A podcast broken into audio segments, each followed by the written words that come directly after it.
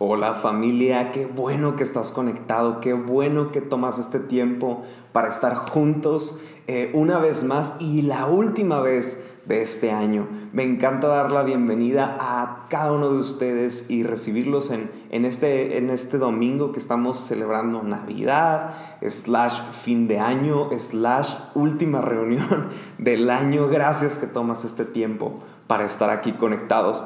Ahora sí que es una Navidad un poquito retrasada y un año nuevo un poquito anticipado, ¿no? Pero me encanta poder estar aquí tomando este tiempo con cada uno de ustedes. Gracias a todos los que forman parte de este sueño que Dios ha depositado en nuestros corazones, que es esta iglesia que estamos comenzando a poner los primeros fundamentos. Gracias, gracias, gracias porque estás aquí. Del mismo modo, gracias a los que mandaron su videíto, a los que no lo, no lo mandaron, de todos modos, lo seguimos queriendo. Pero eh, en realidad yo pedí ese video porque cada uno de ustedes forma parte de esto. Y quizás no, no todos ven quién está detrás del televisor, pero gracias porque yo los conozco, aunque no hayan mandado su video, pero eh, la verdad es que los extrañamos. Ahí en, en las caras que ven ahí, yo hay algunos de ellos que no conozco. Y hay algunos otros que no veo desde hace meses, desde marzo o algunos desde antes que no he podido ver. Y la verdad es que los extrañamos, les mandamos un fuerte abrazo y gracias por formar parte de esto. Así que sin, sin más preámbulo, bienvenidos a la última reunión en línea de este año. Y, pues creo que todos aquí saben, ¿no? Pero el motivo por el cual están, se está celebrando en esta época es porque recordamos la venida del Salvador Jesucristo. Es el motivo de la Navidad. Pero a pesar de esto, creo que hay algunas personas que no, no, no logramos dimensionar en ocasiones ¿Qué implica el hecho de que Dios haya venido al mundo? Y hay una doctrina, una eh, doctrina que enseñándoles un poquito de teología para que aprendan un poquito más de lo que ya saben, existe la doctrina de la identificación. ¿Qué significaba esto? Que Jesús, siendo completamente Dios, tuvo que venir al mundo, vivir una vida como la que tú y yo vivimos, con las dificultades que podamos estar enfrentando, eh, cada uno de los momentos, los aspectos de la vida, eh, tener hambre, tener soledad, pasar por traición, pasar por momentos complicados, cada uno de estos aspectos lo hizo para identificarse con nosotros y así nosotros podamos ver que Dios entiende cada una de las etapas que tú y yo estamos pasando. Y gracias a que Él vino se puede identificar con nosotros y del mismo modo tú y yo podemos ver que Él, aunque nunca pecó, Él cargó con el pecado de toda la humanidad para entonces darnos salvación. Entonces es un momento increíble, más allá de los regalos que podamos tener, de la comida que podamos estar disfrutando, de los jueguitos, de ver a nuestra familia. Es increíble poder encontrar que gracias a que Jesús vino al mundo, tú y yo tenemos vida eterna. Es, es un buen motivo para alegrarse. Espero que te estés alegrando aquí. Pero antes de eh, empezar, perdón, si tú no has agarrado ahí una libreta o algo y no has tomado notas nunca, hoy es el día en el que tienes que tomar notas. La último, el último mensaje del año. Ya estamos a días de, de volvernos a ver, pero me encantaría que tomes un poquito notas. Pero entendiendo más el motivo por el cual tú y yo pasamos esta época celebrando, puede traer mucha mayor plenitud a nuestro corazón porque entonces no solamente la pasamos bien, sino que hay mayor gratitud en cada cosa que tú y yo estamos haciendo. Pero, ¿por qué digo esto? Porque no sé si en tu casa o tú seas de aquellos que esta época te estresa un montón. ¿Por qué? Porque quieres tener todo en control y las actividades y, y la comida y los regalos y cada cosa. Y a veces no puedes tener todo bajo control. Hay algunos aspectos que se te salen de la mano y en, lugar de pasarlo bien te empiezas a enojar, te empiezas a pelear. O hay algunos de nosotros que en estas fechas han pasado un momento difícil en su familia y hay momentos en los que eh, cuesta celebrar cuando pasamos por dificultades en nuestro día a día, pero es por eso que en Jesús tenemos esperanza, porque Él entiende lo que tú estás pasando. Pero qué bonitas son las fiestas. Me encanta porque en los videos que mandaron Vemos por una parte a los que como que están recién levantados, a otros que como que están saliendo de la fiesta, a otros eh, que están trabajando. Me encanta esa diversidad, pero al mismo tiempo me encanta tener el momento para celebrar, para estar con aquellos que amas y pasar un buen rato. Y no sé cuántos de ahí que están viendo ahorita hicieron un checklist navideño, hicieron una lista de cosas o actividades que tenían que pasar en esta época navideña. Yo estoy en un grupito ahí con, con mi familia, con la, la, familia de mi esposa. Y como saben, mi esposa ahorita está en Estados Unidos con su familia. Y ellos cada día, bueno, no cada día, pero cada ciertos días mandan como las actividades que van a hacer en esa semana o en esos días. Y yo es como que digo, gracias familia por divertirse sin mí, ¿no? Pero quizás tú, tú tengas esos checklists en tu casa, quizás hiciste checklist para la cena navideña, de quién va a traer qué, de, de qué actividades van a jugar, de qué comida, qué postre, qué regalos, eh, quiénes van a asistir, cómo. Quizás tú tienes todo en orden, pero no sé si te ha pasado que aunque quieres tener todo en orden, algo, algo mínimo se sale de control algo mínimo empieza a modificar toda, toda la reunión o como tú pensabas que se iba a llevar a cabo. Y no sé si les ha pasado, pero hay veces en las que se organizan de que, ah, pues esta, esta Navidad vamos a ir todos en pijama, ¿no? Y llega el tío distraído, el tío Adalberto, no sé cómo se llama tu tío, ¿no? Y todos dijeron que de pijama llega el tío vestido de vaquero, ¿no? Y tú dices, ay tío, ¿por qué hiciste esto? No tan fácil que era y te dijimos 30 veces. Y hay cosas que se salen de nuestro control. No sé si pusiste atención, pero al inicio de este mensaje, poquito antes del mensaje, mientras estaba el intro, eh, se relató un, versículo que está en Isaías capítulo 9, versos 6 al 7. ¿Y por qué lo menciono? Porque en este versículo que se leyó al inicio se mencionan cuatro características del checklist que iba a tener el Mesías. El Mesías iba a tener cuatro características que a diferencia de nuestro checklist navideño, estas cuatro características del Mesías se completarían a la perfección. Y estas cuatro características las vemos en Jesucristo. Vemos que estas, estas cuatro características es que era un consejero maravilloso, Dios poderoso, Padre eterno y príncipe de paz. Vemos estas cuatro aptitudes que, que, Jesucristo ejecuta a la perfección. Y estas cuatro aptitudes, tengo una sorpresa para ti. Estas cuatro características y aptitudes de Jesús las tiene disponibles para cada uno de nosotros. Eso no significa que tú vas a ser un Padre eterno o un Dios poderoso. No, no, no, no. Quiero que las veamos así.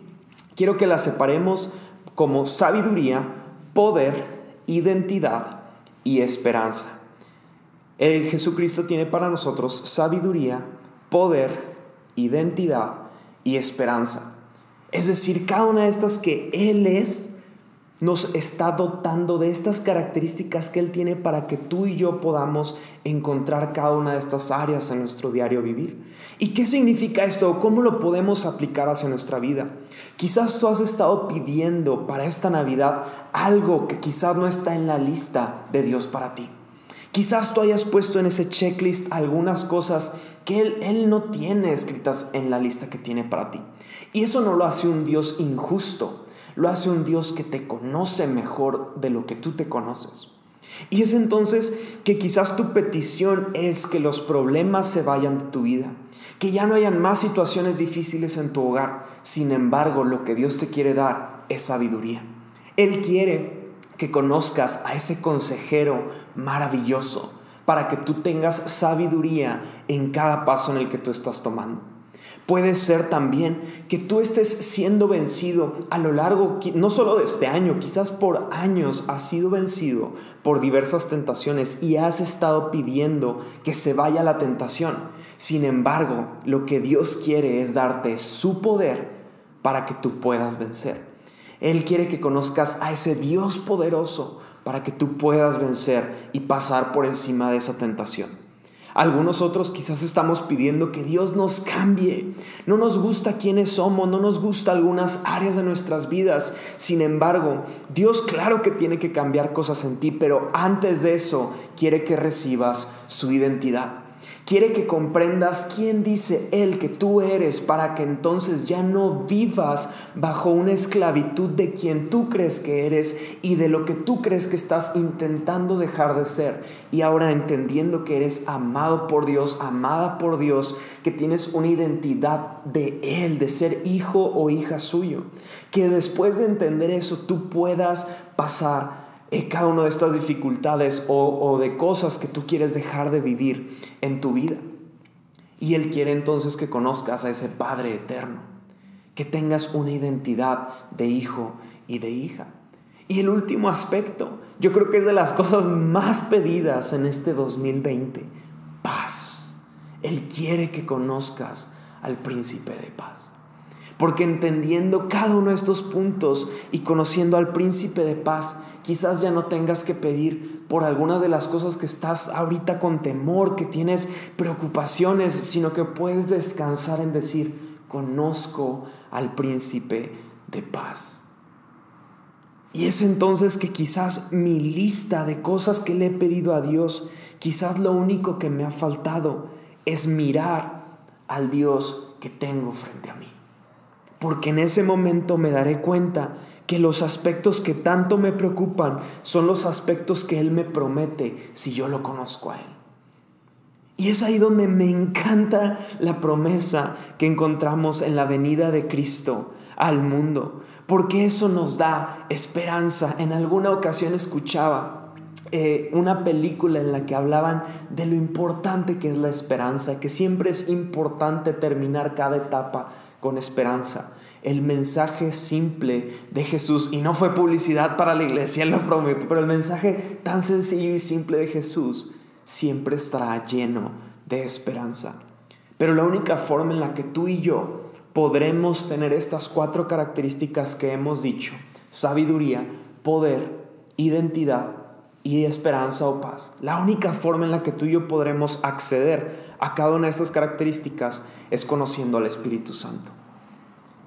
Sé que algunos de nosotros entendemos a Dios como Padre, entendemos a Dios como Hijo, pero cuando se trata del Espíritu Santo, algunos hemos visto cosas raras, algunos no lo entendemos, o algunos simplemente como que decimos, pues no le sea eso, mejor yo no me meto a eso. Pero vemos la promesa que Jesús nos dio en, en Juan, que dice que cuando Él ya no esté, enviará, enviará al Espíritu Santo para que esté con nosotros y que nos guíe nos guíe en cada paso de nuestras vidas. Estando con el Espíritu Santo será la única forma en la que tú y yo podremos tener eh, una sabiduría en cada momento de nuestra vida, tendremos poder, tendremos identidad en el Padre y de la misma forma tendremos esperanza para enfrentarnos cada día que estemos en este mundo. Y es entonces que entendemos que Dios no solo vino al mundo a darnos vida, sino que Él quiere eh, vivir con nosotros y en nosotros a través del Espíritu Santo. Y hay un versículo que me encanta, que está en Isaías capítulo 30, verso 21. Y dice, tus oídos lo escucharán, detrás de ti una voz dirá, este es el camino por el que debes ir, ya sea a la derecha o sea a la izquierda. ¿Y sabes quién es esta, esta voz que nos guiará en cada uno de estos momentos? Es el Espíritu Santo. Es la promesa que Dios nos ha dado, que en los momentos en los que no sabemos qué camino tomar, Él nos guiará por qué camino debemos pasar. Y no sé si a ti te pasa, pero a mí algo que muy frecuente me pasaba cuando recién inicié yo en mi relación con Dios es que veía a los personajes de la Biblia como inalcanzables, como personajes súper buenos y súper cristianos, algo que yo no soy o no era en el pasado, ¿no? Y, los ves y dices, uy, no, pues es que este personaje pues se portaba bien y pues, pues yo no me porto así, ¿no? Y, y sabes, si tú sigues pensando así, en realidad ellos se parecen o se parecían a ti y a mí.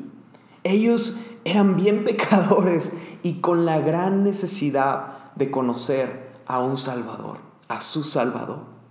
Al ver las características que acabamos de leer, de que Jesús sería un consejero maravilloso, un Dios poderoso, Padre eterno, príncipe de paz. Estas actitudes de sabiduría, de poder, de identidad, de esperanza, tú dices, wow, esa persona debe de ser increíble. Y si, si te dijéramos que, que, alguno de tus amigos tiene estas características, dirías, wow, quiero conocer a su familia, quiero ver cómo son, han de ser bien buena onda todos, han de ser súper cool, bien abiertos. Y, y muchos, muchos tenían checklist de cómo debía de ser Jesús. Muchos, eh, de hecho lo vemos en el Nuevo Testamento, que muchos no estaban tan de acuerdo cuando veían que Jesús era el Mesías o que otros decían que ese era el Mesías. Vemos que muchos no están de acuerdo con esto porque decían, es que teníamos nuestro checklist de cómo sería el Mesías y tú no te pareces a ello. Hay muchos que todavía en este tiempo ponen, ponen listas, ponen eh, como eh, algunas, algunas cosas características que debe de tener Jesús para que ellos puedan creer en Él. Pero tú qué características crees que tenía Jesús, que tenía su familia? Porque algunos pensarían que entonces, no, hombre, serían la sensación, todos van a querer estar cerca de ellos. Pero no sé si has puesto un poquito de atención a cómo fue la vida de Jesús. Vemos que para empezar, Él nació entre animales. Vemos que el censo que estaba pasando en Belén imposibilitó la, oportunidad para que eh, María y José tuvieran un lugar propio o un lugar para poder descansar. Y es entonces que Jesús nació en medio de animales. Nadie lo quería. Yo, yo, una vez decía que Jesús es el ejemplo perfecto de una persona que crecería con traumas. ¿Y qué persona? wow, lo que hizo Jesús, qué increíble. Sin embargo, cuando Él llegó al mundo ni siquiera había espacio para Él. ¿Puedes pensar eso? ¿Puedes imaginarte de esto?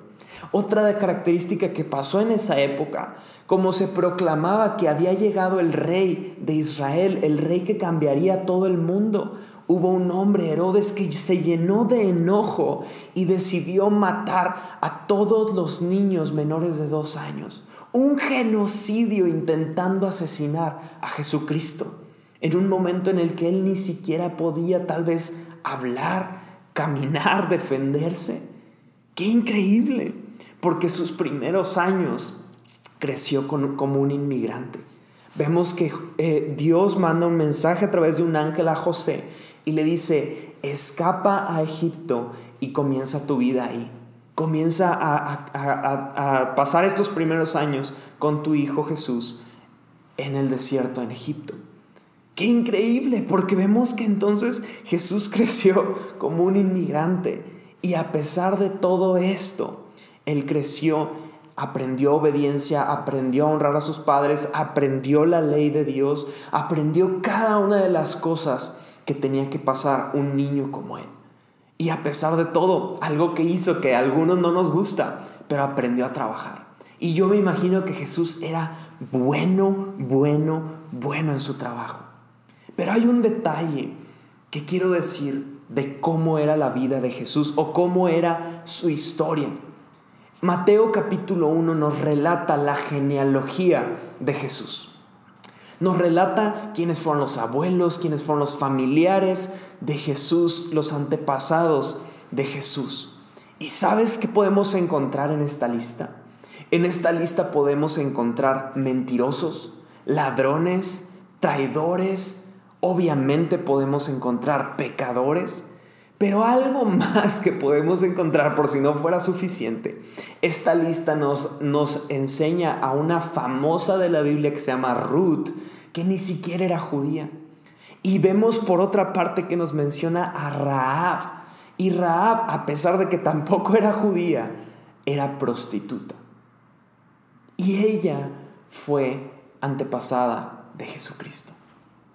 ¿Qué, qué, ¿Qué me estás diciendo? Porque eso no coincide con mi checklist. No coincide con mi checklist de antepasados perfectos, que todos eran temerosos de Dios, que todos hacían el bien, que todos se portaban bien, que eran ejemplo en todo lo que hacían.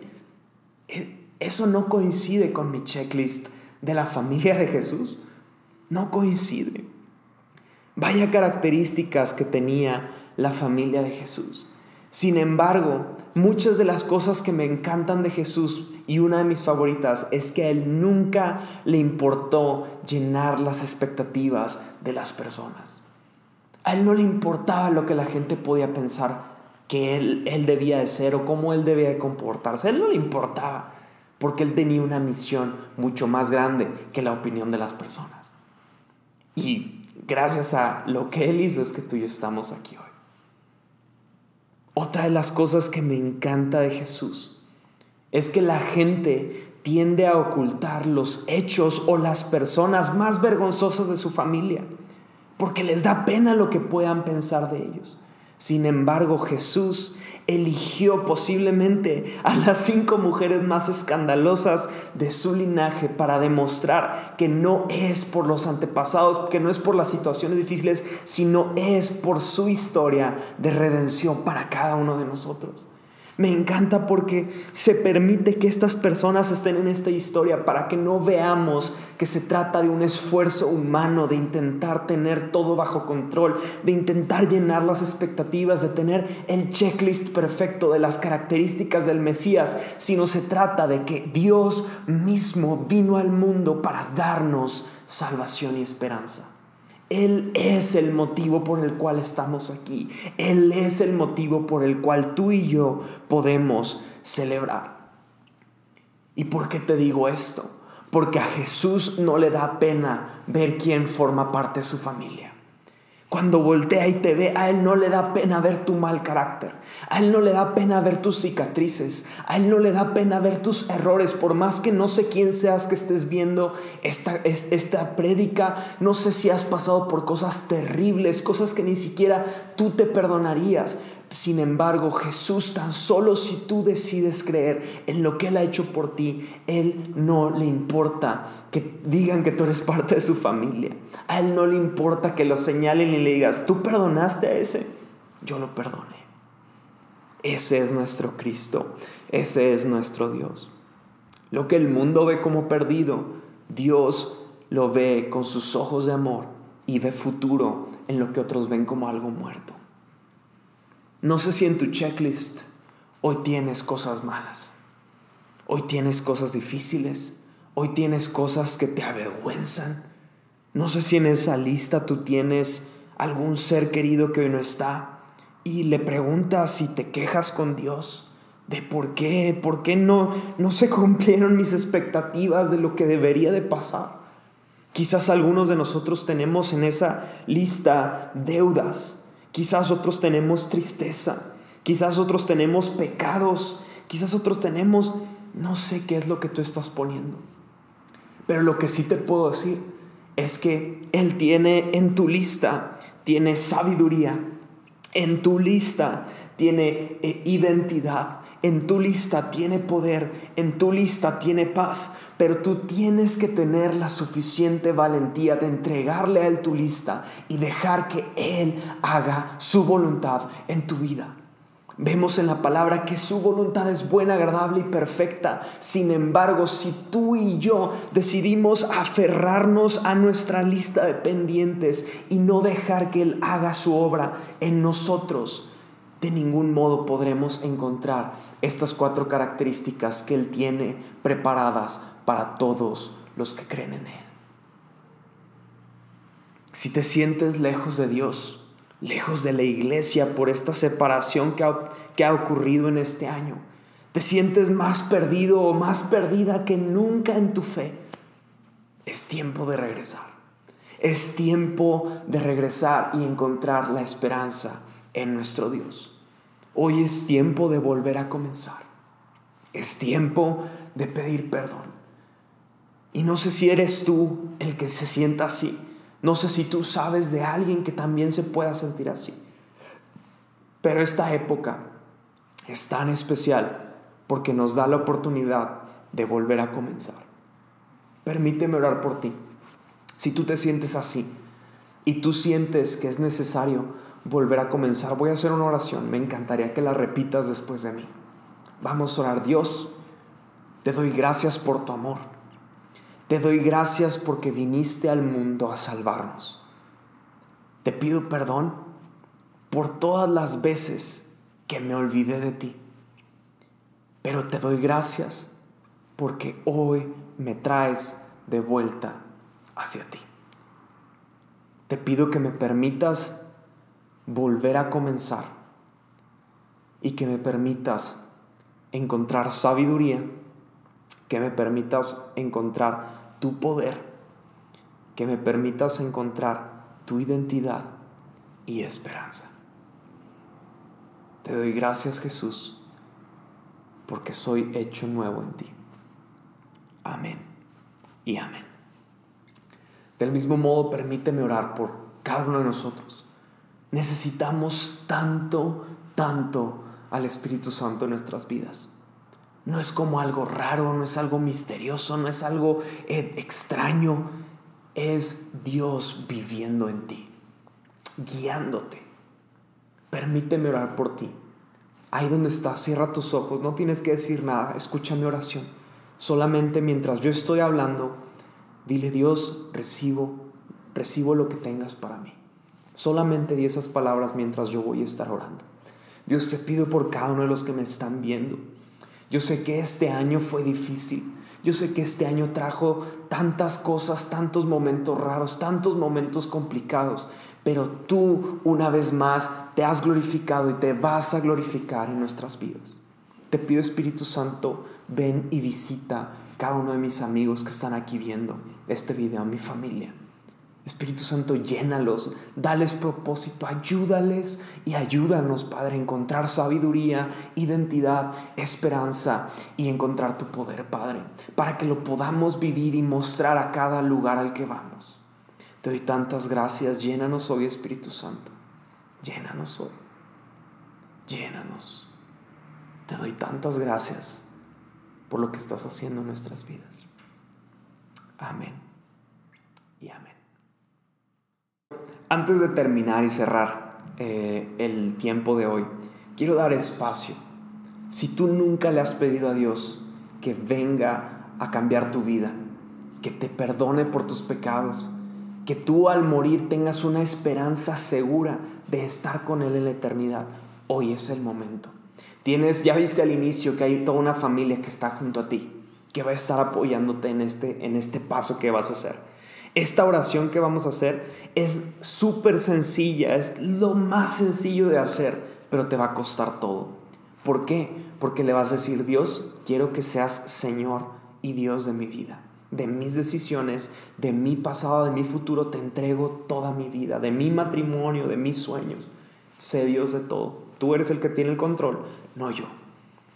Si eres tú y quieres tomar este paso, estamos contigo y eh, solamente queremos una oración junto a ti en la cual le vamos a pedir a Dios que inicie un trabajo en tu vida. Entonces, si puedes repetir después de mí, Señor Jesús, te doy gracias por tu amor, por tu perdón, por morir en la cruz por mí. Te pido perdón por cada uno de mis pecados. Te pido perdón porque he estado lejos de ti. En ocasiones me he olvidado de ti, pero tú nunca te has olvidado de mí. Te recibo en mi vida como mi Señor y mi Salvador. Toma el control de mis decisiones y de cada etapa de mi vivir. Te doy gracias porque ahora tengo la esperanza de vivir eternamente junto a ti. Te doy gracias en el nombre de Jesús. Amén y amén. Bienvenido a la familia de Dios. Esto no significa que entonces ya tienes que ir a la iglesia con nosotros. No te preocupes. Lo que tú acabas de hacer es una promesa que dice en la palabra que si tú y yo creemos y confesamos con nuestra boca que Jesús es el Señor y que fue levantado de entre la muerte, entonces seremos salvos. Y cuando decimos que alguien es salvo, es que cuando muramos, que todos vamos a morir, tenemos la seguridad de que nuestra muerte pasará a, a una vida eterna, nuestra muerte física será el final de nuestro tiempo en la tierra, pero pasaremos a un momento increíble que podemos estar delante de Dios y vivir eternamente junto a Él. Así que si tú fuiste uno de ellos, una de ellos, gracias.